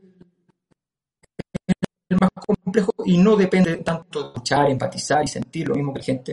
Es una capacidad de construir una oferta política que haga, le haga sentido como solución a los distintos problemas de Chile, porque Chile tiene, estaba en el borde para poder saltar a un, a un nivel de crecimiento con desarrollo real, o sea, para poder pasar al bienestar. Y ese salto se nos, va, se nos puede bloquear o se nos puede abrir gracias a nuestras gestiones. Bueno, intentémoslo por lo menos, digo yo, ¿no? Muchas gracias, Alberto. Estaba desfasada la imagen. Muchas gracias, Alberto. Eh, le damos, ya vamos por finalizar esta jornada. Agradecemos a todos quienes nos eh, acompañaron eh, esta mañana. Eh, si pudiese definir el, este diálogo, fue bastante activo, accidentado y, caluroso. caluroso, caluroso. Eh, así que invitamos a don Diego Benavente, a nuestro anfitrión, quien se va a despedir y les va a dar la, los va a invitar a un café, sí, antes. Bueno, como decía Mauricio, agradecemos a todos su asistencia, especialmente a nuestros expositores desde Edimburgo y Valencia, Pablo Ortúzar y Alberto Mayor, que nos acompañaron online, y presencialmente nuestras ex constituyentes Manuel Arroyo y Ruth Hurtado, y nuestro gran moderador, ya un ducho en el tema, Mauricio Rivas. Me comprometo a que todas las preguntas, que, eran muchas, que no alcanzaron a, responder, se las vamos a enviar por correo a, a los expositores, para que las respondan. A nuestras invitadas presenciales, Manuela y Ruth, les pido esperar un minuto para que el presidente de Corparaucanía, que lo tenemos aquí al frente, don Ignacio Lina Molina, les haga entrega de un presente en agradecimiento a su presentación. A la distancia enviamos un saludo a Alberto y Pablo. Eh, les guardaremos obsequio cuando nos vengan a visitar, así tienen un incentivo de venir a vernos. Los invitamos a continuar participando en nuestros próximos eventos que los haremos de manera presencial e híbrida, guardando eh, las debidas protocolos sanitarios. A través de nuestros medios oficiales nos comunicamos permanentemente lo que está ocurriendo. Muchas gracias y buenos días. Los invito a un rico café afuera a la despedida para conversar todos los temas.